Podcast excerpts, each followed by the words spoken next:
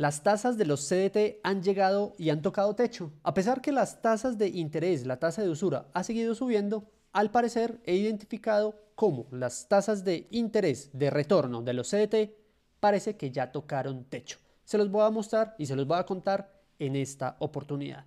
Les recuerdo, mi nombre es Ricardo Gallego y acá hablamos de finanzas personales, inversiones y criptomonedas. En esta oportunidad vamos a ver por qué creo que los CDT y sus retornos ya han tocado techo. Vamos entonces. Para comenzar les voy a traer los datos de unos CDT que he estado abriendo, que abrí en diciembre y en enero, para mirar cuáles son las tasas de retorno que tenían en ese momento. Entonces acá tenemos uno. Fecha de expedición, el 21 de diciembre de 2022. Entonces acá, diciembre. Y la fecha de vencimiento es en abril. Un total de 120 días. De 120 días, que es un equivalente a cuatro meses. ¿Y qué tasa tiene al vencimiento de 13,40%? 13,40%. Esto es para diciembre, tener muy en cuenta esta fecha. Diciembre, 120 días, 4 meses y la tasa de retorno 13,4%. Sigue este otro ejemplo, fecha de expedición 17 de enero de 2023, vamos acá, enero.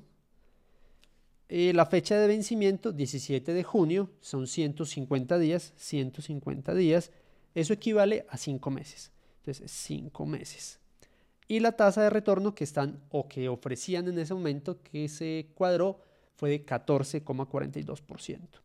Esto estoy hablando del CDT móvil de Da Vivienda. Entonces este se abrió en enero y el otro en diciembre. Para resumir, el de diciembre para cuatro meses una tasa de 13,4% y en enero para cinco meses una tasa de 14,42%.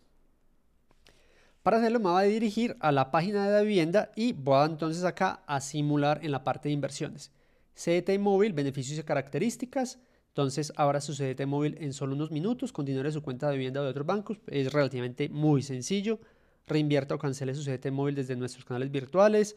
Para vender o negociar su CDT móvil podrá solicitar la impresión en cualquiera de nuestras oficinas. Reciba los intereses en la cuenta que elija. Para conocer más, muestran ahí como otra información. Y este dato es importante, la protección que tiene con el FOGAFIN. Este seguro lo protege frente a la liquidación de una entidad financiera y garantiza la recuperación total o parcial de los ahorros hasta por 50 millones. Tener en cuenta esa cifra, hasta por 50 millones. Entonces, listo, le vamos a decir que continuamos para hacer la simulación. Selecciona una opción, de dónde, de, qué, de la cuenta, cuánto vamos a invertir. Vamos a invertir 10 millones de pesos colombianos, aproximadamente unos 2.200, 2.300 dólares, y los vamos a poner acá en meses y vamos a poner cuatro meses, que es el plazo que teníamos acá. ¿Desea adicionar el capital a inversión a los intereses generados? Le decimos que sí y le ponemos acá en simular. Acá ya nos está arrojando las opciones. No le vamos a parar muchas bolas a la plata, al rendimiento como tal, sino a la tasa, porque ese, es el que nos va a decir todo. Entonces tenemos acá eh, una tasa a 120 días, que son cuatro meses, 120 días, Estamos a marzo, esto está abriendo en marzo, se está consultando en marzo. 120 días, 13.3%. 13.3% a 4 meses. Y a 5 meses sería 150 días, la tasa de 13,95%. 150 días, 5 meses y una tasa del 13,95%. No nos muestra acá cuál es la del año. Ahorita hacemos una simulación de cuánto sería para el año. Le podemos decir acá nueva simulación y vemos de una vez la del año, a ver cuánto sería. De todas formas, vamos a comparar acá con los que ya tenemos antes. Para el año mmm, CDT 360 días, 1340. Ojo, ojo, ojo que acá hay algún dato bastante interesante. Entonces, un año, 13,40. Listo, vamos a hacer el comparativo. Para cuatro, meses. Si lo abrimos ahorita en marzo, comparado con el que abrimos en diciembre, que el que yo abrí en diciembre, este estaría en 13.30 y el de diciembre estaba en 13.40. Quiere decir que la tasa de diciembre fue mejor que la tasa que estarían dando hoy en marzo. Y la tasa para cinco meses, que la saqué en enero, fue del 14,42% y ahorita estarían ofreciendo una tasa del 13,95%. Por debajo también, 14,42 en enero, 13,95 en marzo. Y ojo, las tasas de usura han seguido subiendo. Ahorita les voy a mostrar el gráfico. Y algo acá también bacano para que lo tengan en cuenta. A un año, la tasa es del 13,40%.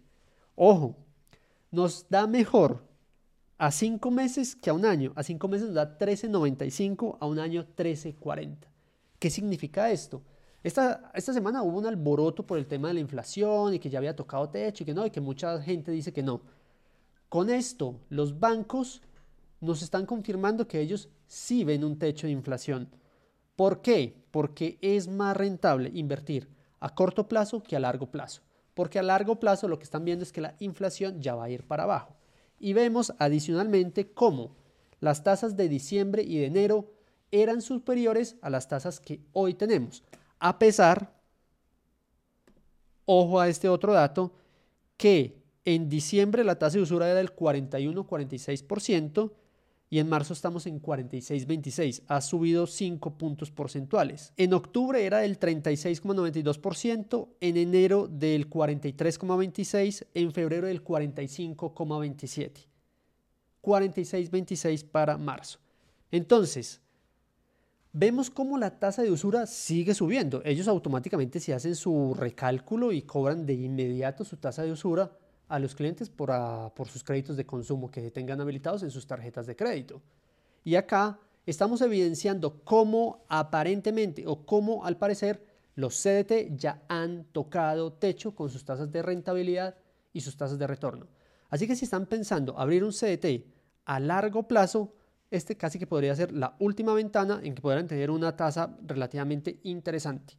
Aunque como les mostraba, he tenido ya mejores tasas con esas inversiones que ya venía haciendo e igual para distribuir un tema de flujo de caja. Esto ha sido todo por hoy. Espero les haya gustado la información. Cuéntenme a ver si están invirtiendo en algún CDT, si han ahorrado en CDT o qué otra estrategia de ahorro o de inversión tienen para este 2023. Nos vemos y nos charlamos en una próxima oportunidad. Chao, chao.